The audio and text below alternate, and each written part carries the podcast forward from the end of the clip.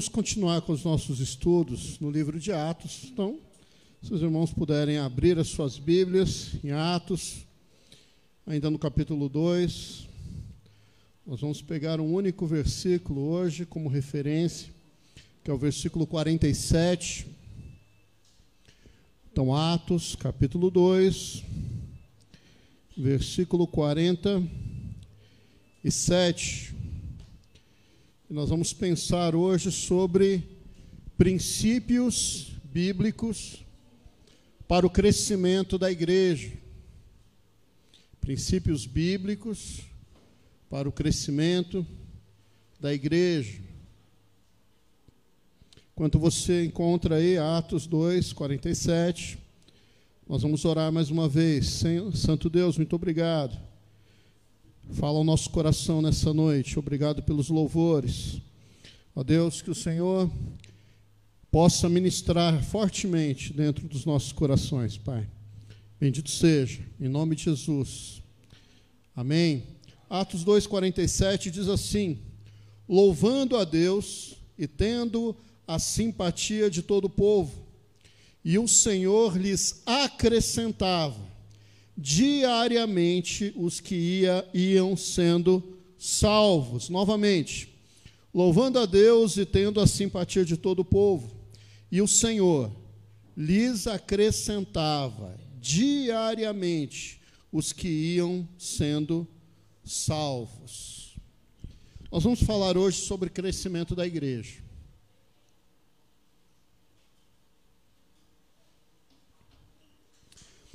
Existem três formas da igreja crescer, né? Aliás, a igreja ela cresce à medida que as famílias crescem e os filhos são criados dentro da igreja, obviamente.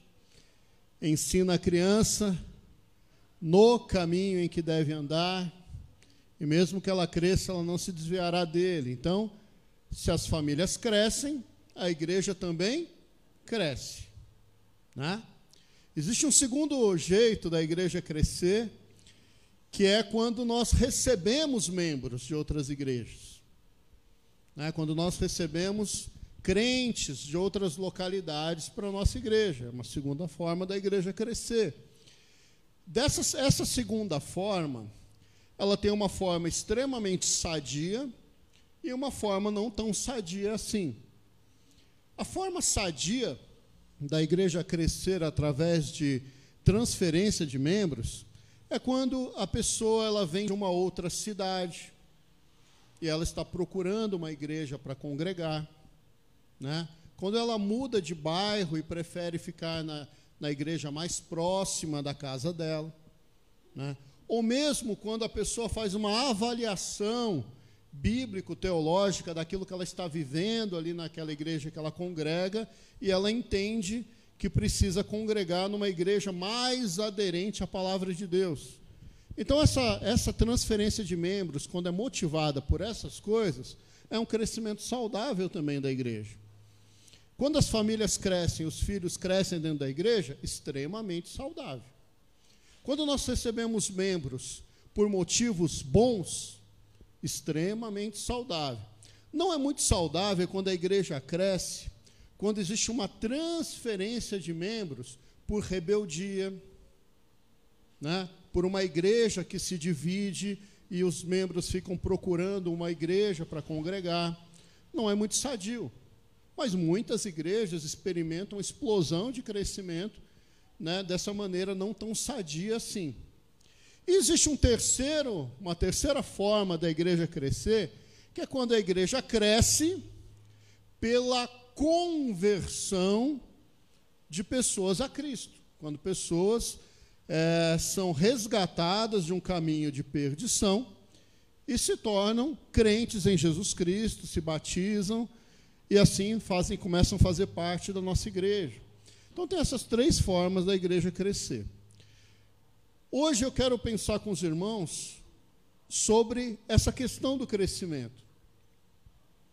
E uma das coisas que eu queria perguntar para a igreja é a seguinte: vocês desejam sinceramente que a igreja cresça? Sim ou não? Porque o crescimento da igreja, meus amados, está diretamente ligado a esse desejo de fazer com que a igreja cresça. Ah, pastor, mas isso é óbvio. Não é. Não é. As nossas igrejas batistas nos Estados Unidos, por exemplo, são constantemente atacadas, sendo chamadas de clubinho fechado. Porque se mudou a mentalidade, a mentalidade foi modificada com o tempo e as pessoas daquelas igrejas começaram a viver muito mais para si mesmas do que para fora. Então esse desejo de crescimento, ele foi sendo minado dentro das nossas igrejas norte-americanas, por exemplo.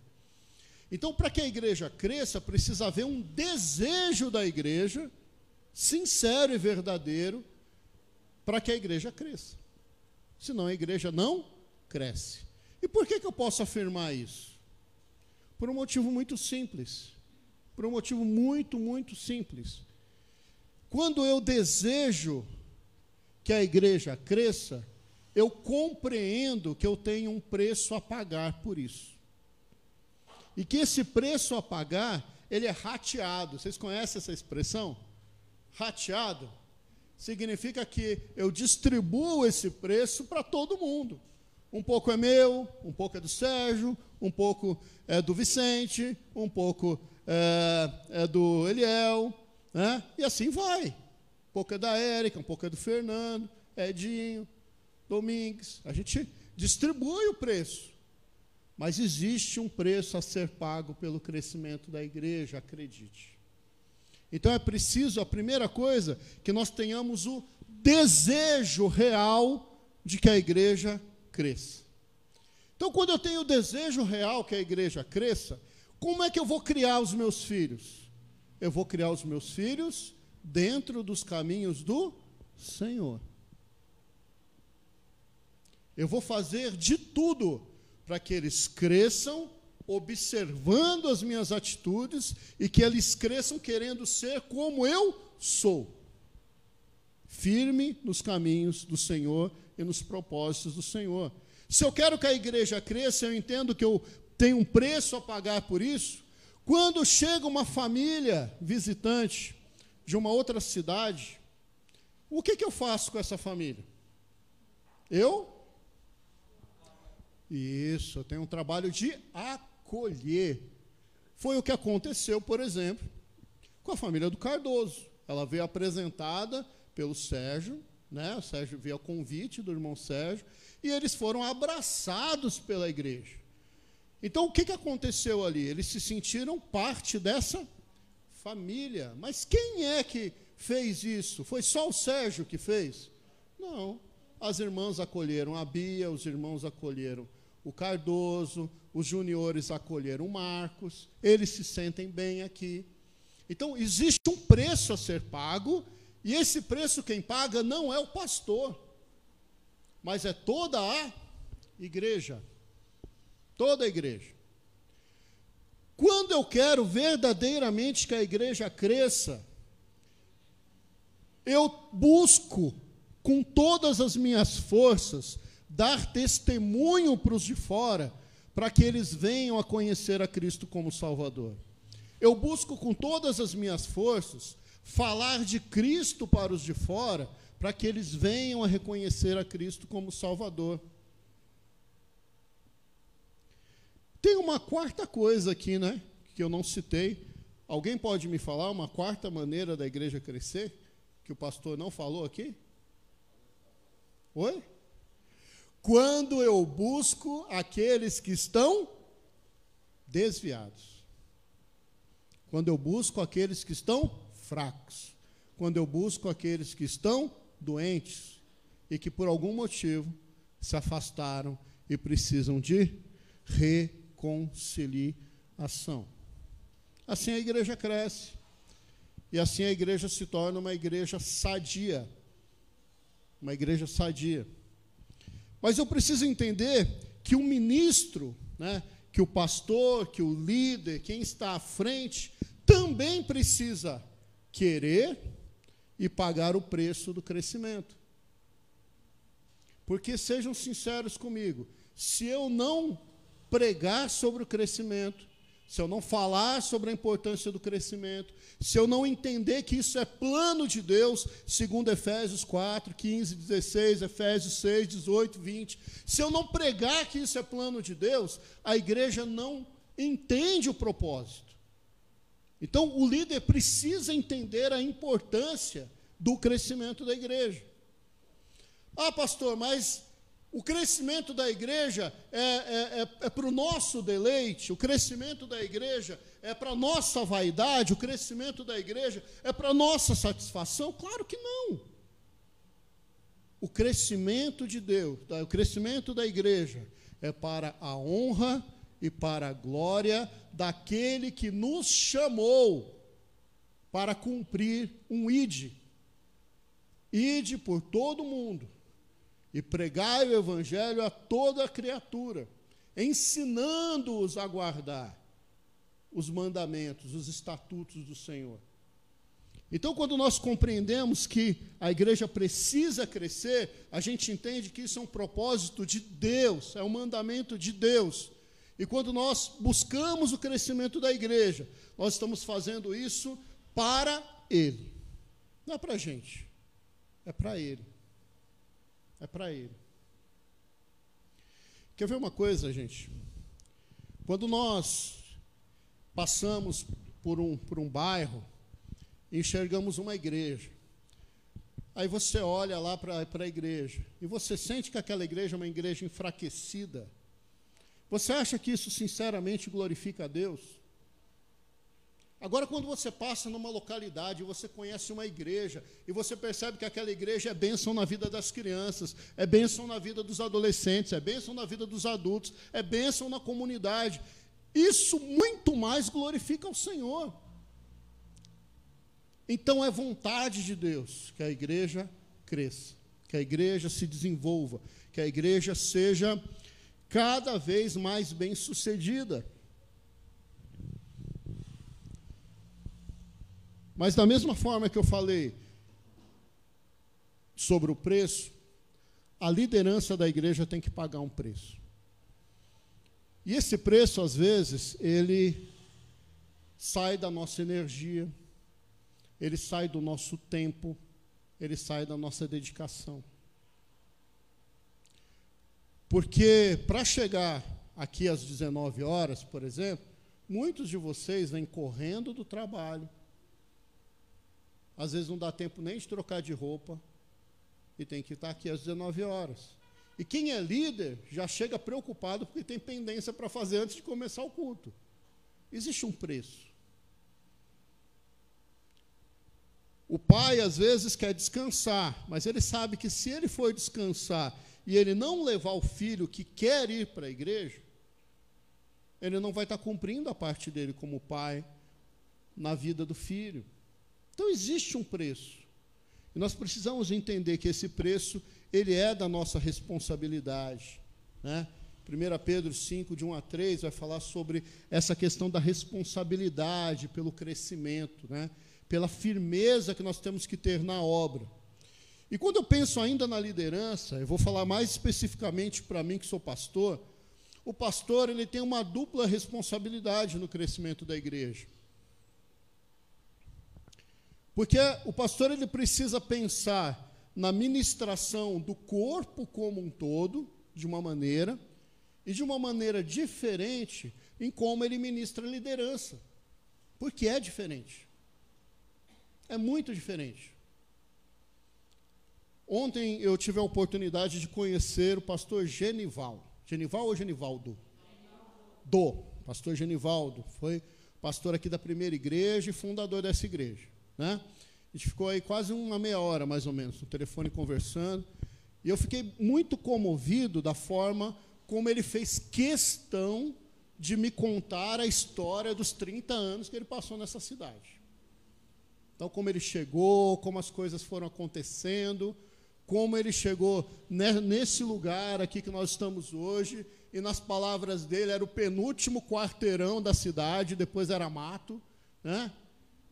E ele falando de uma forma emocionada do quanto ele deseja que essa igreja cresça, que essa igreja prospere. Né? Inclusive, a gente combinou que, devido à idade dele, passando esse período aí de, de pandemia, a gente vai trazer o pastor, pastor Genivaldo aqui para fazer uma série de conferências para a gente. Vai ficar sexta, sábado, domingo, matar a saudade dos irmãos, vai ser uma benção. Hoje está lá em Jundiaí. E conversando ali com ele, eu falo, eh, dividindo com ele o que tem acontecido na nossa igreja, em dado momento da conversa, ele parou e falou assim: Meu irmão, deixa eu te falar uma coisa. Aí eu senti no tom de voz dele aquela coisa de, de pastor ancião falando para um pastor mais jovem, né? Falou assim: Pastor, se você não formar liderança, você não vai conseguir fazer nem metade do que você quer fazer. E ele está certo, gente. Ele está certo. Porque se a gente não, não, não desenvolver dentro da igreja, capacitar, treinar, buscar novas lideranças, nós nunca alcançaremos os nossos objetivos. Então, o pastor tem por obrigação ministrar para o corpo, mas ministrar para a liderança e formar uma liderança cada vez mais forte. Cada vez mais forte. As nossas igrejas no passado, igrejas batistas, eram conhecidas por essa liderança forte, que infelizmente nós fomos perdendo né, com o passar dos tempos. Eu lembro que, às vezes, a gente ia escolher professores de escola bíblica dominical numa igreja pequena. Eu fui, quando eu era adolescente, eu era membro da primeira igreja batista em Vila Joaniza, uma igreja de uns 70 membros, mais ou menos. E a gente tinha três classes de crianças, dividindo as idades, juniores, adolescentes, jovens, mulheres e homens. E tinha professor para escolher. Você não ficava empurrando para conseguir professor. Tinha gente para escolher. Então a gente precisa resgatar isso. Ter uma liderança cada vez mais forte, mais preparada. Isso é responsabilidade do pastor. Né? Então, o pastor pastoreia todos, mas ele precisa investir na liderança. E tem uma outra coisa que eu preciso investir, eu preciso que a igreja entenda isso, é que eu preciso investir em mim mesmo também.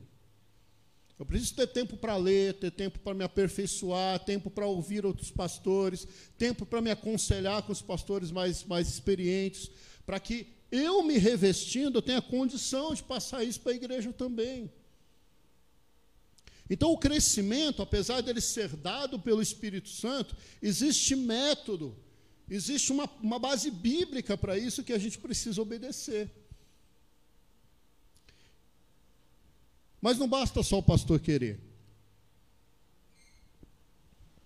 A igreja também precisa querer, desejar esse crescimento. E entendendo que esse crescimento é propósito de Jesus, né?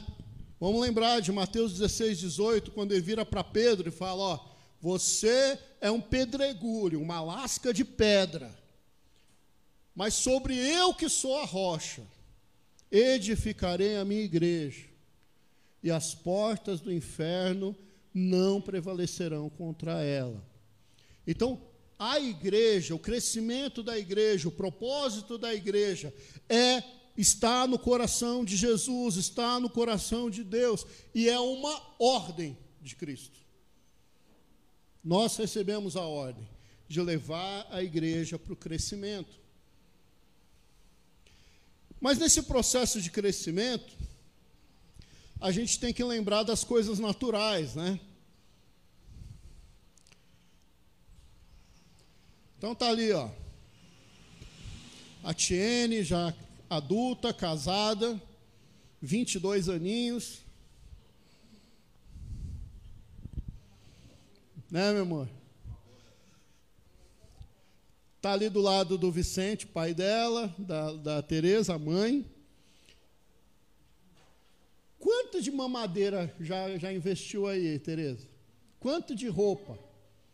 Quanto de cabeleireiro? Hã?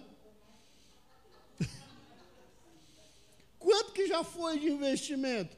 Para chegar um dia, de chegar um gordinho careca e levar ela para montar uma nova família Eu acho que até hoje vocês investem aí. Continuem investindo. né? Crescimento é assim, gente. A gente não vê um crescimento sem pagar um preço. Não tem jeito. Não tem jeito. Está lá o Fernando. Fernando, pode trabalhar. Três mulheres em casa para você cuidar. É três cabeleireiros, três manicure. Não é? Para ver o crescimento tem que pagar um preço. Então não pense, gente, que nós vamos ver o crescimento da igreja sem pagar por isso. A gente vai trabalhar muito. Vamos suar muito. Vai fazer uma campanha para a sala das crianças? Vai, mas vai fazer outra e depois outra e depois outra, e não para nunca. Existe um preço do crescimento. Ele não vem de graça. A gente precisa entender isso. Se a gente realmente deseja, a gente precisa estar disposto a pagar esse preço. Existe uma outra coisa que a igreja também precisa estar disposta, que é acatar e seguir a sua liderança. Uma igreja rebelde entre si, ela nunca cresce. Uma igreja que é dividida em dois partidos, ela nunca cresce. Uma igreja que tem um grupo rebelde, que fica se contrapondo à liderança o tempo todo, ela não cresce. A igreja precisa estar disposta a seguir a sua liderança. É, uma, é um seguir cego? Claro que não. Nós somos batistas. Nós somos, nós trabalhamos com cooperação. Nós trabalhamos com liberdade, nós trabalhamos com democracia, para que quando a, a, a, decisão chega, você se sinta livre para seguir. Mas é importante que você siga.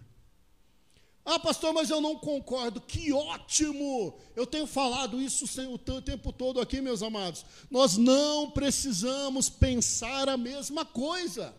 Nós não precisamos ter a mesma ideia. Ninguém precisa torcer para o melhor time do Brasil como eu. Certo?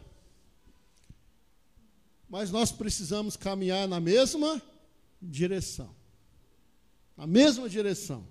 Porque caminhando na mesma direção, nós vamos juntar as ideias diferentes para ter um bom conselho. O que a palavra do Senhor diz sobre isso? Ela diz que na multidão dos conselhos existe a sabedoria. Então não tem problema de, de pensar diferente. O importante é que a gente esteja disposto a seguir aquilo que a liderança, junto com a igreja, decide. Né? Precisamos estar dispostos a investir recursos também.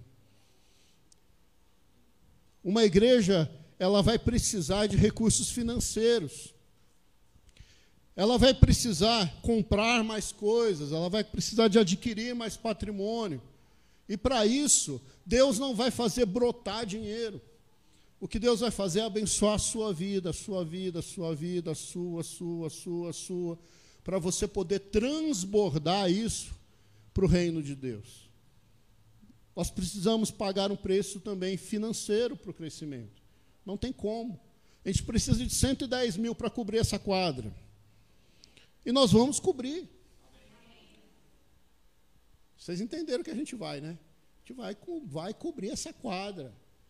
A gente não vai ter mais a dor de cabeça que a gente está tendo aqui dia de domingo, de ficar com medo disso aqui lotar. A gente vai fazer o culto lá embaixo. E é para a gente? Não, é para o reino. É para o reino de Deus. Porque, sei lá, daqui 10 anos, 20 anos, 30 anos, talvez nenhum de nós esteja mais aqui, mas outras pessoas estarão e continuando testificar do reino de Deus nesse lugar. É para o reino.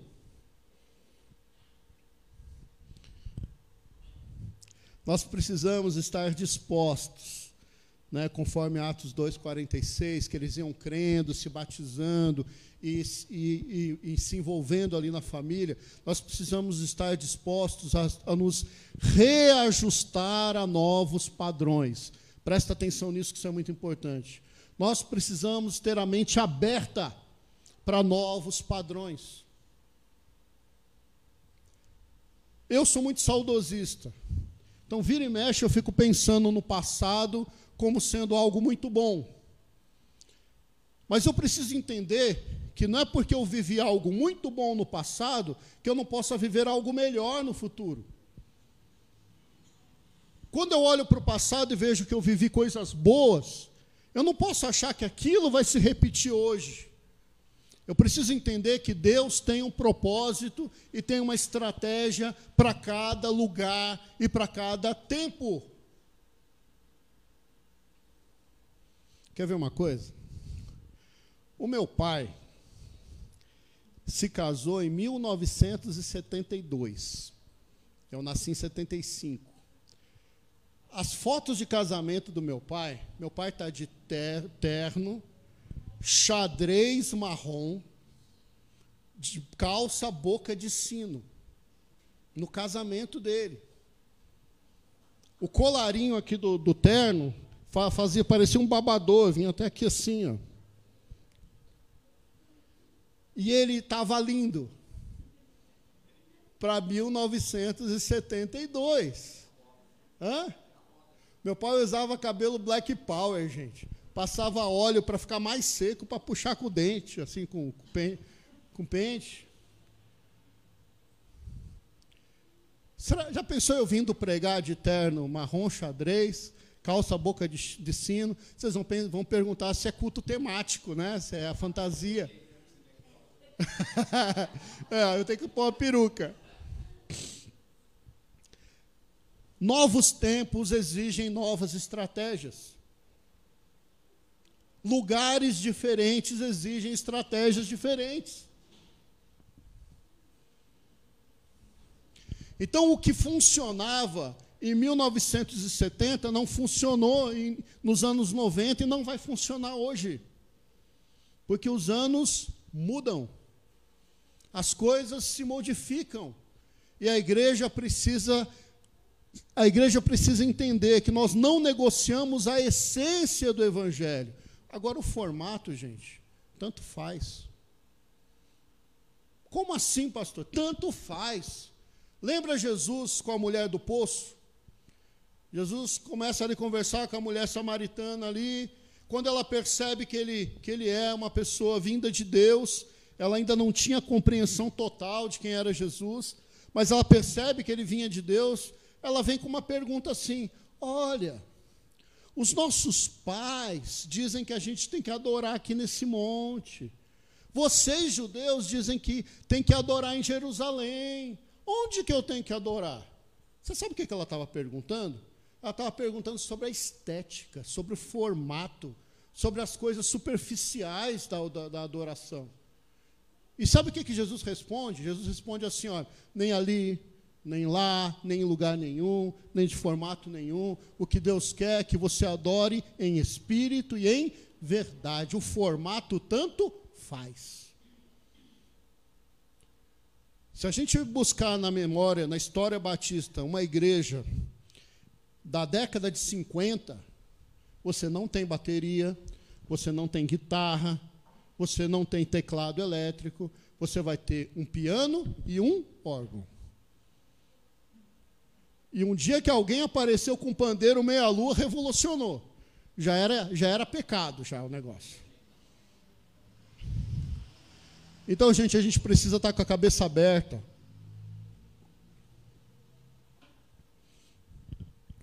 Para as mudanças que podem acontecer.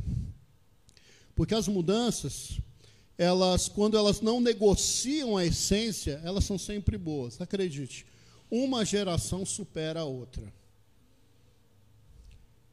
Todos vocês que estão me escutando, se você tem 10 anos de idade, 20 anos, 40 anos, 60 anos, 80 anos, você sabe que a sua geração ultrapassou a geração do seu pai. Uma geração ultrapassa a outra. E é assim, e sempre vai ser assim. Sempre vai ser assim.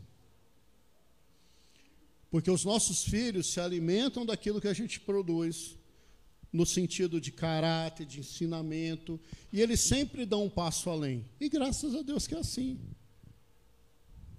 Então estejam preparados para as coisas diferentes.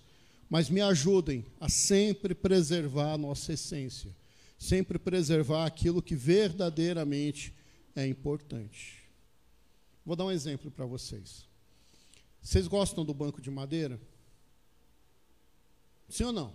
Tem gente que gosta, tem gente que não gosta, né? Numa capela como essa aqui, funciona banco de madeira? Funciona. Mas vamos supor que a gente vai usar um, um espaço multiuso igual a quadra. Que a gente vai ter que armar no domingo, desarmar para usar a escola de manhã, na segunda-feira, no início. Vai, vai, vai dar para pôr banco de madeira lá embaixo? A gente vai ter que pôr o quê? E perde a essência por isso? Não. Entende? O que a gente não negocia é a essência. As coisas superficiais, tanto faz. A gente precisa entender isso.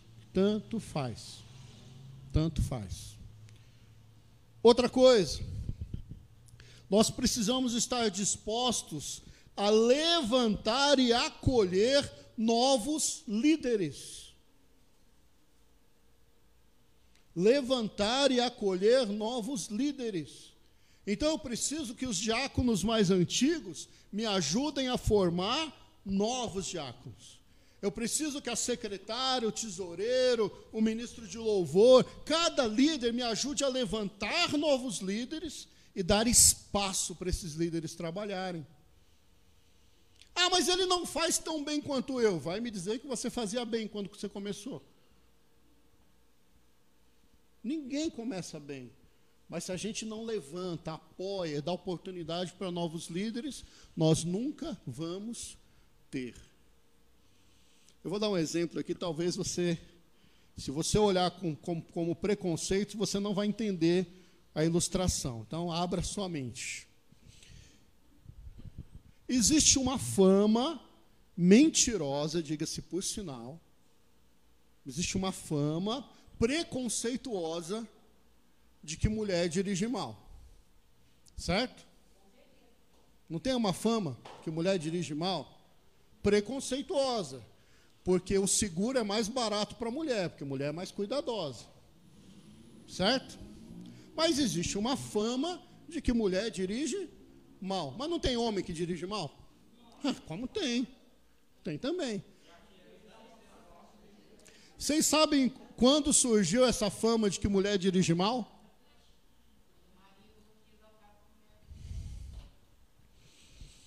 Quando começou os primeiros automóveis, quando começou os primeiros automóveis, aquilo era tão caro, era tão novo, era tão moderno, que quem dirigia o automóvel era ou o pai da família, ou um motorista, se a família pudesse pagar por ele. Era quem dirigia o automóvel. Filho não dirigia automóvel. Mulher não dirigia automóvel. Era assim no passado. Só que com a revolução feminina, que causou um, uma, uma, uma verdadeira mudança na nossa sociedade, as mulheres começaram a desejar dirigir. Agora imagine o seguinte: várias mulheres aprendendo a dirigir ao mesmo tempo um carro extremamente difícil de dirigir, que eram os primeiros carros. O que, que acontecia? O que acontece com qualquer pessoa quando começa a fazer algo novo não faz direito. E aí ficou essa fama de que mulher dirige mal. Olha que preconceito besta. Porque hoje em dia a gente sabe que as mulheres são mais cuidadosas do que a gente. Gente, os carros antigos eram horríveis. Quem dirige sabe, você vai fazer uma curva de 90 graus, você faz isso aqui, já fez a curva. Os carros antigos, eles tinham, como não tinha direção hidráulica, você tinha que dar quase oito voltas no volante para fazer 90 graus. Sim, ó. Não tinha direção hidráulica. Então você compensava no, no sistema de, de engrenagens. Então ficou essa fama de que mulher dirige mal. Então, assim, se eu levantar um líder de jovens hoje, ele vai ser bom logo de início? Não vai. Se eu levantar um novo casal de diáconos, ele vai ser bom logo de início? Não vai. Se a gente levantar um seminarista na igreja, ele vai só acertar de início? Não vai. Não vai. É por isso que a gente precisa estar com a nossa mente aberta, que a liderança precisa ser levantada. E ela precisa ser apoiada, porque ela não vai fazer tão bem quanto os antigos. Não vai ter jeito, mas ela precisa ser apoiada. Amanhã, a gente. Amanhã não, no domingo, nós vamos ter a, o culto dirigido aqui pelas mulheres. E os juniores, eles vão participar desse culto com duas músicas. Duas músicas. Gente, Luquinhas vai errar. Camila vai errar. Eloá vai errar. A Stephanie vai errar. Todo, a, a Fernanda vai errar. Todo mundo vai errar. E a gente vai aplaudir e vai dar parabéns do mesmo jeito. Por quê? Porque a gente precisa entender que quem está começando precisa de apoio, estímulo, acolhimento. Entenderam? É assim. É assim. Se eu colocar uma, uma jovem para ajudar a irmã Fátima a fazer o, o, o, jantar de final de ano, ela vai deixar alguma coisa com sal de mais, com sal de menos, vai queimar, certo? Mas se não ensinar, a senhora vai fazer sozinha a vida inteira? Vocês entendem? A gente precisa, precisa levantar liderança e apoiar essa liderança. E para terminar, a gente precisa entender que com o crescimento, novos ministérios irão surgir dentro da igreja. Com o crescimento, novos ministérios irão surgir dentro da igreja. Quais ministérios vocês sabem que existe e que nós ainda não temos, porque nós ainda não somos grandes o suficiente? Vocês conseguem lembrar de algum? Eu posso fazer uma lista, fala, Arthur. De jovens, a gente não tem ministério de jovens. Mas vamos ter? Sim. O que mais que a gente ainda não tem? De homens, fala. De casais, multimídia, ministério com a melhor idade, certo? Ministério de Ação Social, que está congelado por causa da pandemia. Tem um monte de ministérios que vão surgir. E à medida que esses ministérios surgirem, pessoas diferentes começam a surgir junto com eles, gente. É assim que funciona. Se a gente começa, por exemplo, um ministério com a melhor idade aqui, daqui a pouco vem as amigas da irmã Elza, vem as amigas da Fátima, e vem os amigos da. Tal. Novos ministérios são importantes. Amém ou não amém? Meus amados, precisamos querer. Esse é o primeiro passo. Primeiro passo é querer. E depois as outras coisas elas vão acontecendo naturalmente.